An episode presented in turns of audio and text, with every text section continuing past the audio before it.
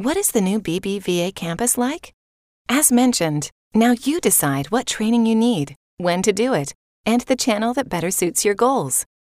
It's very simple. Just click on Campus BBVA and you start off with 50 B tokens, which you can exchange for the training that interests you most without any restrictions.